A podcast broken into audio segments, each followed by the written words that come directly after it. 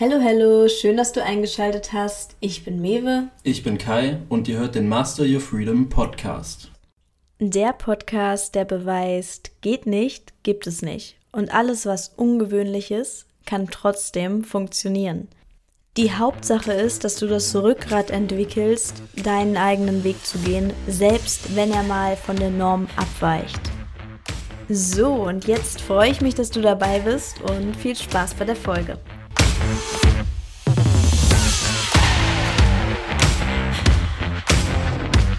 So, herzlich willkommen zu dieser neuen Folge. Heute sprechen wir über das Thema Finanzen, da dieses ein existenziell notwendiges Thema ist und ich habe leider ehrlich gesagt dazu gar nichts in der Schule gelernt. Aus diesem Grund habe ich mich auch schon viel in meiner Freizeit damit befasst und einfach aus großem Interesse habe ich mich auch in diesem Bereich selbstständig gemacht. Heute sitze ich mit Cornelius Rosenau, einem guten Freund, Mentor, aber auch Finanzexperte zusammen. Bevor wir über das Thema sprechen, kannst du dich ja gerne einmal vorstellen. Ja, hallo, freut mich erstmal, dass ich hier eingeladen wurde, Kai. Vielen Dank dafür. Mein Name ist Cornelius Rosenau, ich bin 31 Jahre alt, habe drei Kinder, wohne mit denen in Essen. Hier sind auch meine Büroräumlichkeiten, habe mich erstmals äh, mit 23 Jahren selbstständig gemacht im Bereich der Finanzen als Finanzplaner da mehrere hundert Klienten betreut und mittlerweile betreue ich auch als Strategieberater eins der größten und schnellst wachsenden äh, Unternehmen im Bereich der finanziellen Bildung, staatlich anerkannt, wo Leuten näher gebracht wird, wie man erfolgreich an der Börse investieren lernen kann. Ja, cool, das ist doch auf jeden Fall schon mal ein sehr guter Einblick. Und ich denke, da haben die meisten Zuschauer jetzt erstmal einen guten Eindruck von dir bekommen. Dann lass uns doch einfach mal mit deiner ersten Frage in das Thema Finanzen starten. Und zwar, wo waren denn in deinem Leben die ersten Berührungspunkte mit dem Thema und warum interessiert dich das Ganze? Ja, also das Thema Finanzen hat mich grundsätzlich immer fasziniert. Ähm, schon alleine deswegen, äh, wenn man sich das erste Wassereis mal an der Bude kauft, damals äh, zu meiner Kindheit noch äh, für Pfennige, ja, äh, dann hat man irgendwie das Gespür oder entwickelt das Gespür, dass man weiß, okay, wenn ich äh, irgendwas haben möchte, ja, irgendeinen Bedarf decken möchte, dann brauche ich dafür Geld. Ja, und das hat mich schon sehr, sehr früh fasziniert. Und mir war auch relativ schnell klar, dass man, um ein relativ gutes Leben auch führen zu können, eine Menge von diesem Geld braucht, ja. Und äh, da hat sich dann, also ich denke mal so mit 15 habe ich schon oft gespannt zugehört, wenn die Erwachsenen sich auf der Couch über äh, Börsenkurse oder ähnliche Dinge unterhalten haben. Ja, und als ich 18 war, hatte ich dann das Glück, ein bisschen Geld äh, von meinem Opa, äh, der damals gestorben war, schon zur Verfügung gestellt bekommen zu haben und konnte dann auch loslegen, die ersten Sachen mal auszutesten an der Börse ähm, und ja, die ersten Euros auch zu verdienen. Da waren es dann schon Euros an der mhm. Stelle. Ja, cool, ja. Ja, auf jeden Fall echt eine coole Sache. War bei mir auch ähnlich. Ne? Also damals war es bei mir auch so, dann dachte ich oft, ja, ohne Geld ne, wird es halt einfach nichts mit einem schönen Leben. Also meine Oma hat immer gesagt, ohne Moos nichts los. Ne? Ja. und, Den Spruch äh, kenne ich auch, ja. Ja, genau. Und dann dachte ich mir, okay, wenn man in dem Bereich auch arbeitet, dann ist es auch oft so, dass man in dem Bereich auch gut Geld verdient. Und das ist aber auch nicht der Grund, warum ich in dem Bereich arbeite, sondern weil ich auch einfach Menschen nachhaltig helfen möchte, finanzielle Freiheit zu entwickeln und einfach ihren Zielen nacheifern zu können. Dann eine zweite Frage. Welchen Tipp oder welche Tipps hast du denn grundsätzlich für unsere Zuhörer in Bezug auf ihre finanzielle Freiheit? Ja, finanzielle Freiheit ist ja so ein bisschen abstrakter Begriff, den man vielleicht erstmal ein bisschen definieren sollte. Mhm. Also was die meisten Leute darunter verstehen, ist ja, dass man seinen Fixkostenapparat, den ja jeder Mensch individuell hat, wo der eine 10.000 Euro im Monat braucht, sagt der andere, um Gottes Willen, ich komme mit 1.000 klar. Kommt ja auch ein bisschen immer darauf an, was dahinter steht und welcher Lebensstandard dann auch gewollt ist an der Stelle. Und als finanzielle Freiheit wird ja verstanden, diesen Fixkostenapparat alleine aus Passiveinkommen bedienen zu können. Ja, also dass man jetzt nicht irgendwie noch eigene aktive Arbeitsleistung einbringen muss, um seinen Lebensstandard in Höhe der Fixkosten beschreiten zu können. Und wenn man das so definiert, dann denke ich, ist es sinnvoll, als allererstes immer die Kosten auch im Griff zu haben, weil die meisten Leute, die verstehen nicht, dass es notwendig ist, um dieses passive Einkommen auch wirklich aufbauen zu können, eine ganze Menge an Geld sparen zu können. Wenn du sparst, dann kannst du dir ein Vermögen aufbauen und dieses Vermögen beschafft dir dann letztendlich oder verschafft dir dann im weiteren Verlauf ein Passiveinkommen. Ähnlich ist es mit Immobilien, das ist vielleicht nicht ganz so abstrakt für die meisten Leute, die jetzt noch nicht an der Börse waren. Wenn man sich eine Immobilie kauft, die dann irgendwann abgezahlt ist, wo man vielleicht auch über Fremdkapital dann letztendlich so einen kleinen Hebel nutzen konnte, weil man eben das Eigenkapital nicht selber einbringen musste, sondern weil man sich das Geld leihen konnte und dann haben vielleicht die Mieter auch den Kredit abgezahlt und irgendwann gehört einem das Ganze dann. Ab diesem Zeitpunkt muss ich ja den Kredit nicht weiter tilgen und habe dann auch dadurch regelmäßige Einnahmen. Und wenn man damit irgendwann mal anfängt, dann ist das natürlich eine relativ langwierige Sache, wenn man mit Sparraten von vielleicht 100 oder 200 Euro daran geht. Von daher ist es ganz, ganz wichtig, seine Kosten in den Griff zu kriegen und das ist wirklich mein wichtigster Tipp. Es gibt da viele verschiedene Meinungen zu und auch viele Ausführungen in der Literatur. Aber so die einschlägigste ist eigentlich, dass man sagt, wenn ich mit 50 Prozent meines Einkommens, was ich aus meinem aktiven Arbeitseinkommen eben habe, wenn ich 50 Prozent davon nutze, um meinen Lebensstandard zu beschreiten und dann vielleicht noch einen kleinen Teil, um mir gewisse Luxusdinge auch zu leisten und äh, ganz, ganz wichtig natürlich auch einen kleinen Teil, um sich selber weiterzubilden, in sich selber zu investieren, dann bleibt eine ganze Menge an Geld übrig, die man monatlich dann sparen kann. Und wenn wir mal von so einem Durchschnittsverdiener mit 1800 Euro ausgehen und der hat da seine Finanzen gut in den Griff, dann kann er sicherlich viele hundert Euro im Monat zur Seite tun. Aber da muss man erstmal hinkommen. Die meisten Leute, je nach Einkommen auch, die kriegen das gar nicht so hin, weil man dann sagt, ja, okay, vielleicht zahle ich doch schon 50 Prozent alleine für meine Miete und dann will ich ja noch Luxus und dann will ich auch essen und dann möchte ich auch mal in Urlaub fahren. Und dann funktioniert das Ganze natürlich nicht so gut und nicht so schnell. Man muss immer wissen, man verzichtet natürlich jetzt im Hier und Jetzt auf Konsum, ja, dass man sagt, okay, ich kann das eine oder andere jetzt nicht machen, darauf muss ich verzichten, mit dem Ziel aber dann vielleicht in 10 oder 20 Jahren finanziell frei zu sein. Blöd ist das Ganze natürlich nur, wenn man dann vielleicht die 20 Jahre gar nicht mehr hat, weil wir kennen alle nicht unsere Uhr, die tickt jeden Tag und wir wissen zum Glück nicht, wann die abläuft. Von daher darf man nicht vergessen, auch einen gewissen Teil zu nutzen, um im Hier und Jetzt zu leben. Nur man muss vielleicht das Ganze nicht von Anfang an in Saus und Braus tun, damit es überhaupt die Chance gibt, sich was aufzubauen. Ja, das ist auf jeden Fall eine echt interessante Betrachtungsweise. Ähm, Habe ich auch schon öfter davon gehört, dass man das einfach mal aufsplitten sollte in verschiedene Bereiche. Habe ich aktiv auch schon ein bisschen getan, nur da kann man auf jeden Fall immer weiter das Ganze ausbauen. Du hattest ja jetzt angesprochen, dass man 50 Prozent insgesamt für seine Lebenshaltungskosten ausgeben sollte, im höchsten Fall. Wie sind denn so ungefähr die anderen Richtwerte? Also wie teilt sich das dann auf? Ne? Beispielsweise für Luxusgüter oder vielleicht auch für Investments. Kannst du da vielleicht auch noch prozentual ein paar Zahlen nennen? Mhm. Also grundsätzlich ist es ja so, wenn man jetzt schon Notgroschen hat, auch da ist wieder, das hängt natürlich stark vom Lebensstandard ab, wie groß der sein sollte. Wenn man jetzt sagt, das Schlimmste, was mir passieren kann, dass eine Waschmaschine kaputt geht ähm, oder vielleicht am Auto mal eine kleinere Reparatur ist, dann reicht es sicherlich so Faustformel drei Monatsgehälter, Netto-Monatsgehälter auf der hohen Kante zu haben. Wenn man das noch nicht hat, sollte man sich vielleicht mit dem Luxus ein bisschen zurückhalten, um erstmal diesen Notgroschen aufzubauen. Gerade für junge Leute natürlich sehr, sehr wichtig oder auch für ältere Leute, die eben noch keinen Notgroschen äh, beiseite geschafft haben.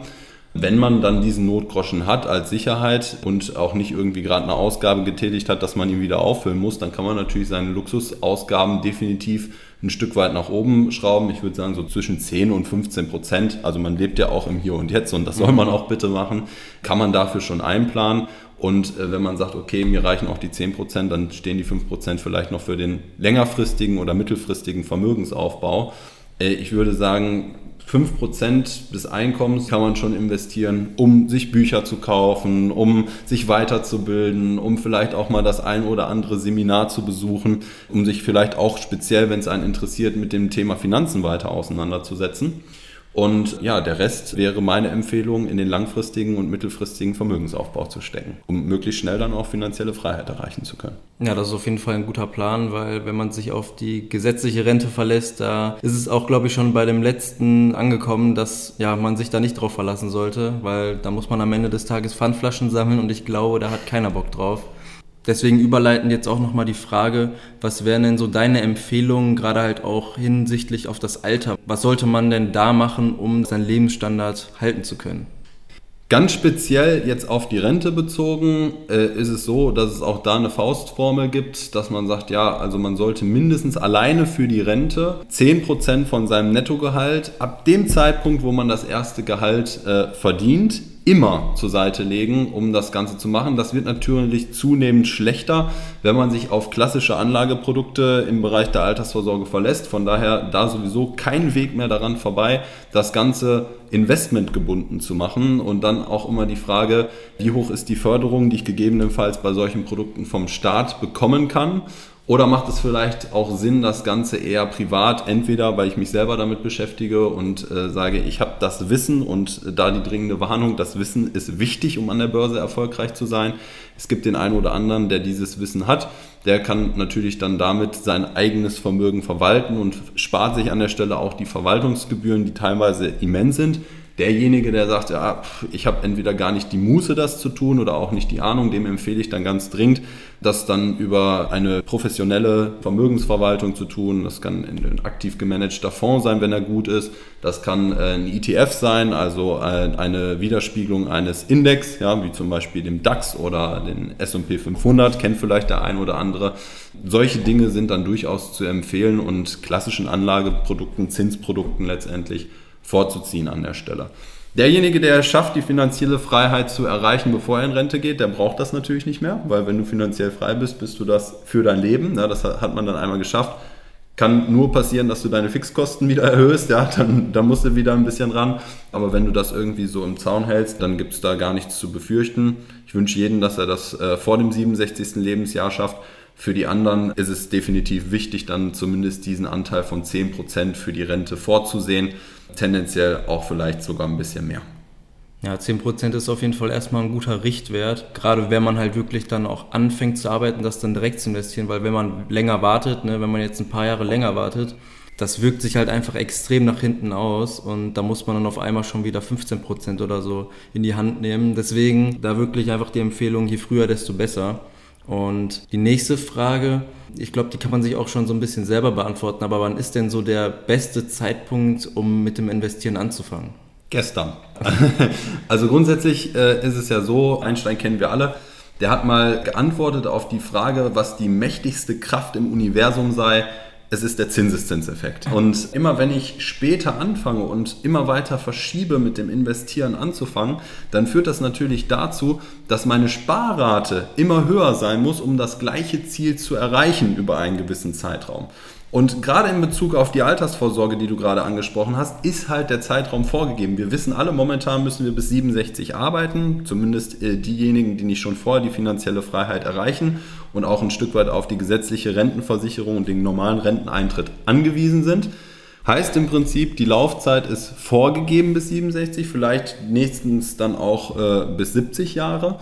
Und daran können wir nichts mehr ändern. Die Sparrate ist im Prinzip auch ein Stück weit zumindest begrenzt, weil unser Einkommen so ein bisschen regelt, wie viel wir sparen können. Das heißt, der einzige Hebel, den wir haben, ist die Rendite, den Zinseszinseffekt.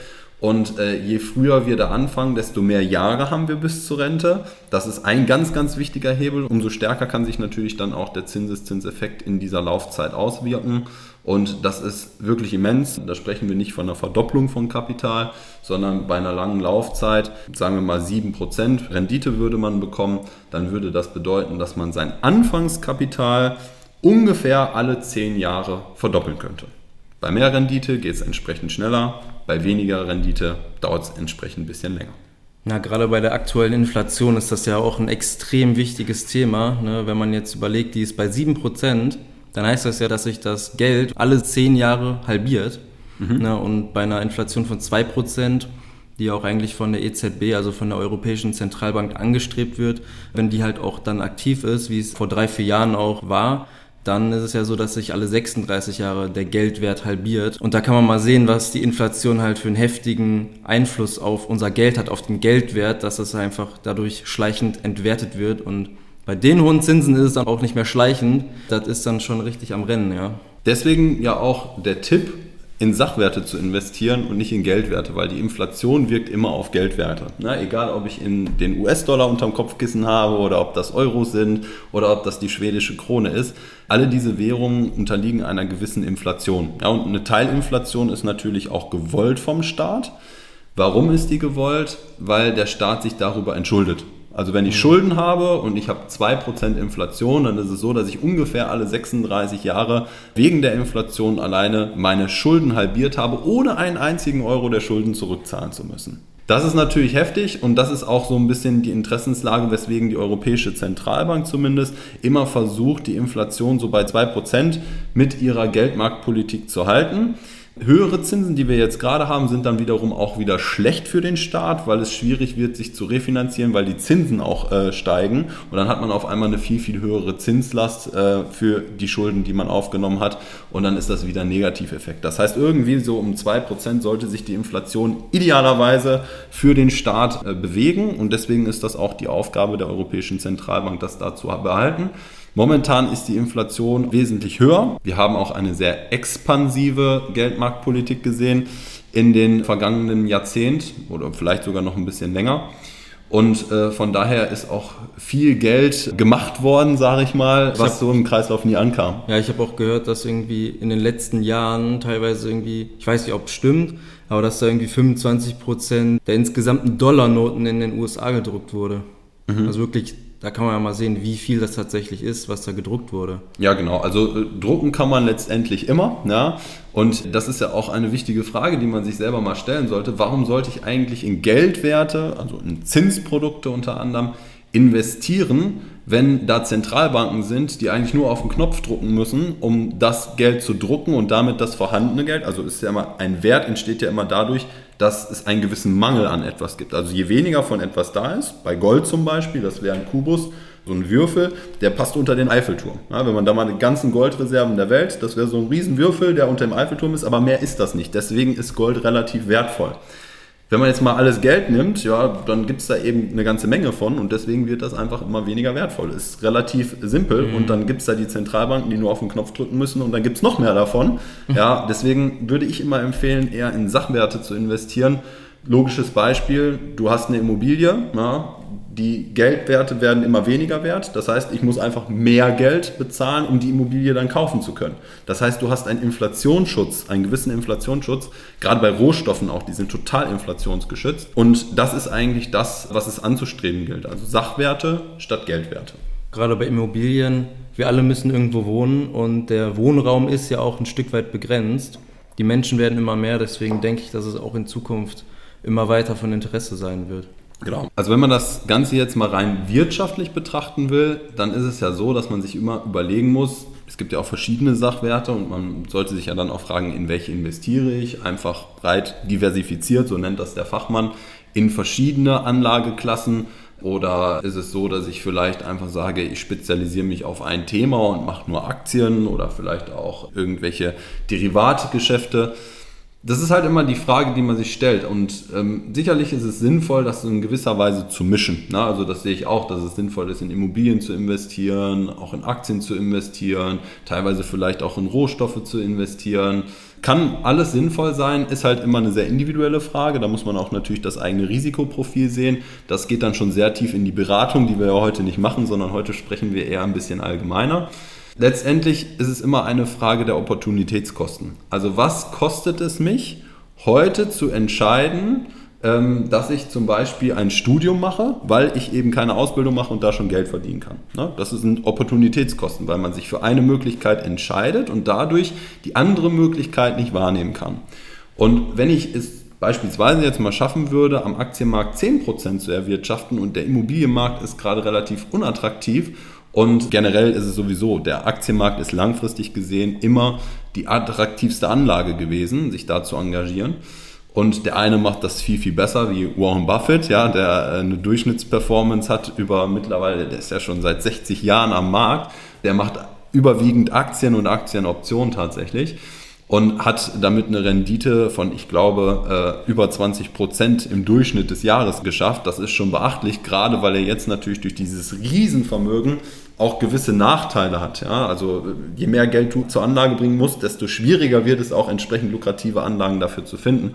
Und von daher ist das schon ein beeindruckender Durchschnittswert an der Stelle.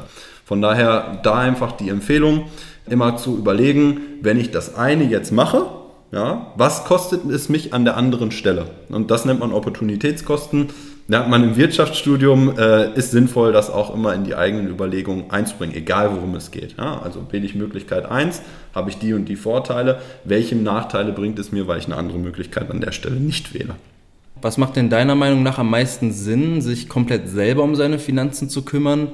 Oder sollte man sich eher irgendwo beraten lassen? Und wenn man sich beraten lässt, wo sollte man denn dann da hingehen? Zu irgendeiner klassischen Bank oder zu einem, ja, ich weiß nicht, zu einem Makler? Oder was ist da so deine Meinung zu? Also die Meinung dazu ist so ein bisschen zweigeteilt. Auf der einen Seite sehe ich, wenn man einen hohen Bildungsgrad in dem Bereich hat, wenn man äh, sich stark damit auseinandergesetzt hat, wie mache ich eine Aktienbewertung, wie mache ich eine Qualitätsanalyse einer Aktie, welche Verfahren gibt es eigentlich in dem Bereich und wenn man auch genau weiß, wie tief man reingehen kann, wenn man quasi so was die Analysten bei so einem klassischen Hedgefonds oder beim Investmentfonds auch machen, wenn man diese Fähigkeiten natürlich hat, ähm, und dann letztendlich vielleicht sich auch noch mit anderen Finanzprodukten rechts und links davon auskennt, dann gibt es natürlich, wenn man bereit ist, diese Zeit eben aufzuwenden, dann gibt es eigentlich keinen Grund, warum man das nicht machen sollte. Aber wir wissen das ja selber, du hattest das eingangs auch angesprochen, dass in der Schule diese Themen überhaupt nicht angesprochen wurden. Und leider ist es in Deutschland so, dass der Bildungsstand in dem Bereich relativ schlecht ist. Von daher ist meine generelle Empfehlung, ähm, sich beraten zu lassen in diesem Bereich.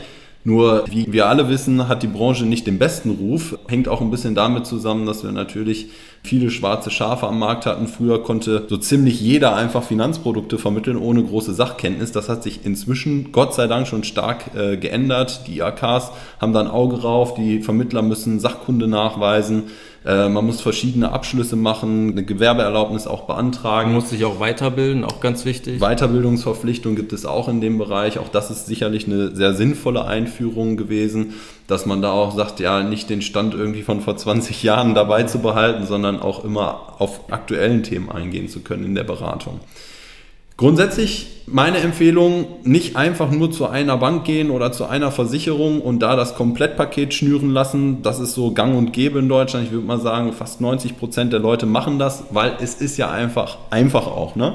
Man geht zu seinem Bankberater, der auch das Konto führt, der ruft einen an, schon eigentlich aus Eigeninitiative, weil er ja sieht, oh, der scheint jetzt in der Ausbildung zu sein, da kommt Geld vom Arbeitgeber.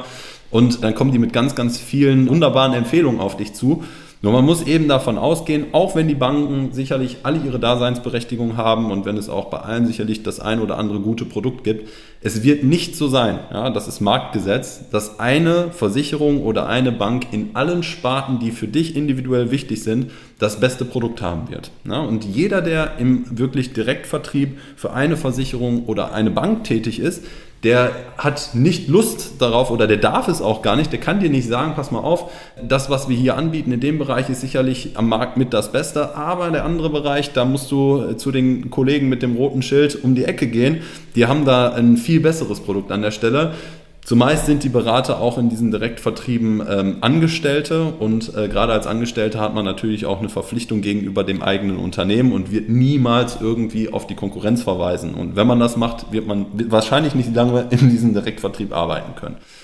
Deswegen ist die dringende Empfehlung, es gibt ungebundene Berater, gibt es nicht viele von in Deutschland. Das ist tatsächlich Leute, die da äh, sowohl Finanzprodukte als auch Versicherungsprodukte ungebunden vermitteln können. Gibt es, die, die kann man nicht an einer Hand abzählen, aber ich glaube, es sind immer noch unter 40.000 Leute in Deutschland, die diese Qualifikation überhaupt mitbringen, das machen zu dürfen.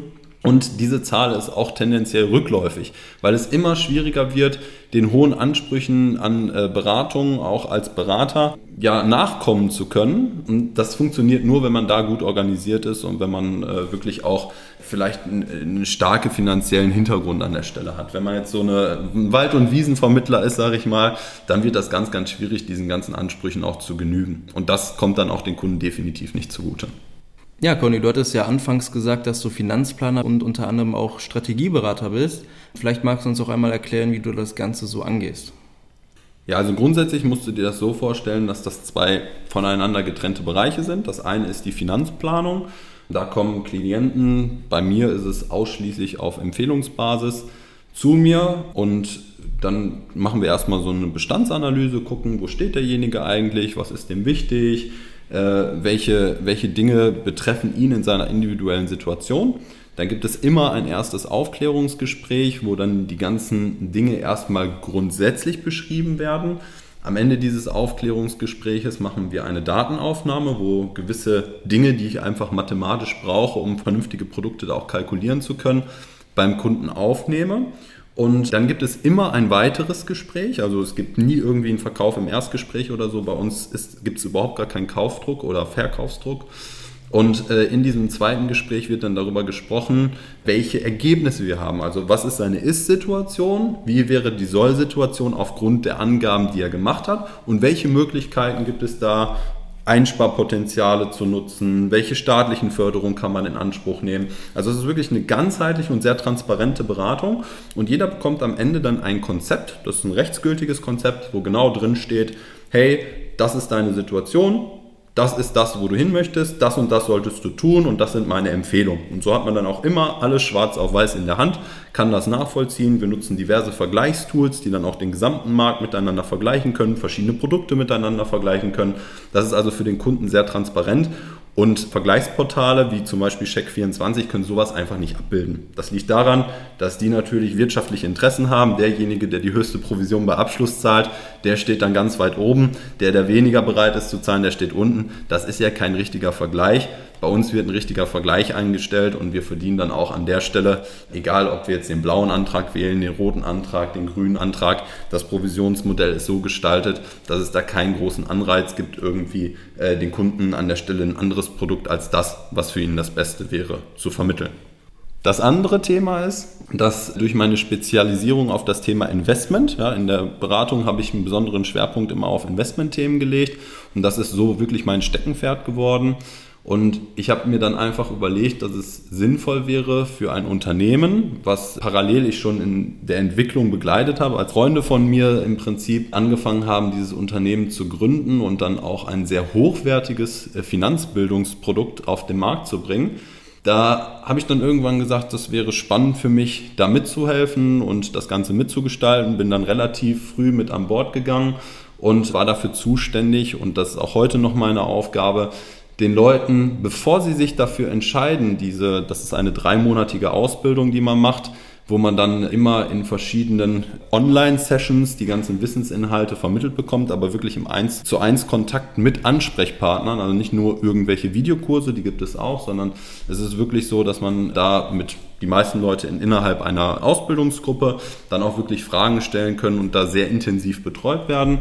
Ich fand das Konzept genial, ich finde es heute auch noch genial und deswegen erkläre ich im Vorfeld den Leuten, wie das Ganze funktioniert, wie man dann letztendlich von dem Stand, wo man jetzt ist, dahin kommt, eigenständig Aktienbewertungen vorzunehmen, Analysen von Aktien anzustellen, welche Punkte da wichtig sind, welche Informationen wichtig sind, wo man die auch herbekommt, welche Rückschlüsse man daraus zieht.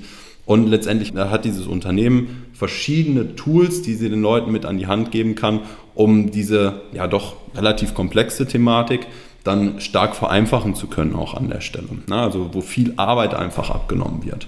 Und ja, das hat mich so begeistert damals, als ich das alles gesehen habe, dass ich gesagt habe, das kann ich mir vorstellen, als zweites Standbein noch mit aufzubauen. Und seitdem lerne ich halt die Leute, die sich eintragen, weil sie Interesse haben, was im Bereich der Börse zu lernen. Mit denen führe ich Gespräche über Zoom, also es ist eine Videokonferenzsoftware und da erkläre ich das Ganze dann sehr transparent am Bildschirm und zeige alle Dinge, die wir so machen. Und danach, der nächste Step ist dann, dass die Leute dann die Ausbildung bei uns durchlaufen. Mittlerweile sind das fast 1000 Leute, die in dem Grundprogramm zumindest auch schon durchgekommen sind und das erfolgreich absolviert haben. Wird also immer größer, wenn man bedenkt, dass wir da 2018 offiziell gestartet sind und äh, mittlerweile eben auch die staatliche Anerkennung haben, ist das schon ein rasantes Wachstum, denke ich einfach mal, was da hingelegt wurde. Und äh, ja, so wie sich das Ganze abzeichnet, wird das auch so weitergehen, weil äh, Finanzbildung ist gefragter denn je. Gerade auch in der jetzigen Phase gibt es da viel Unsicherheit und da können wir einfach helfen. Ja, finde ich auf jeden Fall sehr gut, dass du da den Leuten unter die Arme greifst und einfach zeigst, wie sie eigenständig dann letztendlich auch ihr Vermögen aufbauen können, weil es ist auch immer gut, ein bisschen in die Eigenverantwortung zu gehen, auch zu schauen, dass man sich da nicht komplett von irgendjemandem abhängig macht, ne? gerade wie es auch bei der Rente ist sollte man vielleicht auch nicht unbedingt seine gesamten Finanzen in die Hände von jemand anders legen. Klar gibt es dann wieder die einen Personen, für die ist das besser geeignet und für die anderen dann wiederum weniger. Da muss man dann individuell schauen, ob das dann für einen das Richtige ist. Aber dass man auch die Möglichkeit hat, da frei zu entscheiden, ist auf jeden Fall auch ziemlich gut. Ja, das denke ich auch. Ja, cool. Das waren doch jetzt schon mal einige Infos und ganz viele Einblicke in dein Leben, in das, was du machst und gerade auch, warum du das Ganze machst. Vielleicht jetzt zum Ende noch eine letzte Frage. Hast du noch irgendeine Buchempfehlung für unsere Zuhörer, gerade für den Finanzbereich? Ja gut, also der absolute Klassiker, den ich ja auch meinem äh, ältesten Sohn schon empfohlen habe, ist von Bodo Schäfer, ein Hund namens Money. Ja, das ist mhm. auch das erste Finanzbuch, was ich gelesen habe, ist natürlich kindgerecht beschrieben, ähm, kann man aber auch als Erwachsener noch gut lesen. Also ich habe es neulich mal ein bisschen vorgelesen. Ähm, gefällt mir nach wie vor sehr gut, auch wenn es sehr alt ist. Und dann ist halt immer die Frage Buchempfehlung, in welche Richtung soll es denn gehen? Ne? Es gibt ja viele Mindset-Themen, die äh, im Bereich der Börse behandelt werden können. Es gibt viele Dinge, die im Bereich der Aktienanalyse und äh, auch im Aktienbewertungsbereich gelesen werden können. Dann gibt es äh, Bücher über den Optionshandel zum Beispiel, den ich sehr interessant finde. Ich sage immer, neben meinen Kindern ist der Optionshandel sicherlich das Beste, was mir im Leben passiert ist. immer ein bisschen spaßig, meine ich aber tatsächlich ernst, das ist eine Riesenchance, die darin besteht. Das habe ich auch erst begriffen, als ich es verstanden habe. Die meisten Leute kommen gar nicht bis zu diesem Punkt, das zu verstehen, weil es einfach viel zu wenig verbreitet ist in Deutschland. Sollte man sich auf jeden Fall mal mit beschäftigen, ist eine extrem spannende Sache an der Stelle. Ja, und äh, wenn es jetzt darum geht, einfach zu sagen, die Buchempfehlung schlechthin, ist das ganz, ganz schwierig. Ich finde es aber zum Beispiel sinnvoll, von Robert Kiyosaki das Buch äh, Rich Dad Poor Dad zu lesen. Ist auch so ein absoluter Einstiegsklassiker. Einfach mal, um diese Geldthematik selber besser zu begreifen und auch so vielleicht die richtigen Gedankenanstöße zu bekommen, um sich dann eigenständig weiter die Richtung zu suchen, in die man gehen möchte. Ja, von dem Buch habe ich auf jeden Fall auch schon gehört. Ich habe es tatsächlich leider noch nicht gelesen. Das sollte ich auf jeden Fall mal in Zukunft ändern. Kai, gebe ich dir gleich direkt mit, dann änderst du das. das sollte, ja, man sollte man mal gelesen haben. Ich meine, du bist weit darüber hinaus. Äh, das Wissen, was da drin steht, hast du für dich schon verinnerlicht. Das Buch einfach mal zu kennen, das äh, ist sinnvoll. Mhm. Ja, cool, perfekt. Dann denke ich, war es das jetzt auch erstmal mit dieser Podcast-Folge. Ich denke mal, da konnten die meisten definitiv etwas bei lernen und für sich mitnehmen. Vielen, vielen lieben Dank für deine Zeit. Ich weiß, du bist ein viel beschäftigter Mann. Danke, kein Thema. Sehr ja. gerne, hat mir Spaß gemacht. Mir hat es auf jeden Fall auch sehr viel Spaß gemacht und ja, wer weiß, vielleicht werden wir in Zukunft noch eine Folge aufnehmen. Ja, von mir aus sehr, sehr gerne mit der Podcast-Folge. Das können wir auf jeden Fall machen. Da würde ich mich drüber freuen, wenn wir da weitere Themen behandeln. Und solltet ihr jetzt irgendwelche Zuschriften kriegen, irgendwelche Fragen, ähm, die ich beantworten kann, mache ich das auch sehr gerne. Das dürft ihr an mich weiterleiten. Dann äh, werde ich auch auf jeden Fall gerne darauf reagieren. Ja, perfekt, cool. Dann genau, war es das heute mit dieser Folge und dann hören wir uns nächste Woche. Bis dann, ciao. Bis dahin, ciao.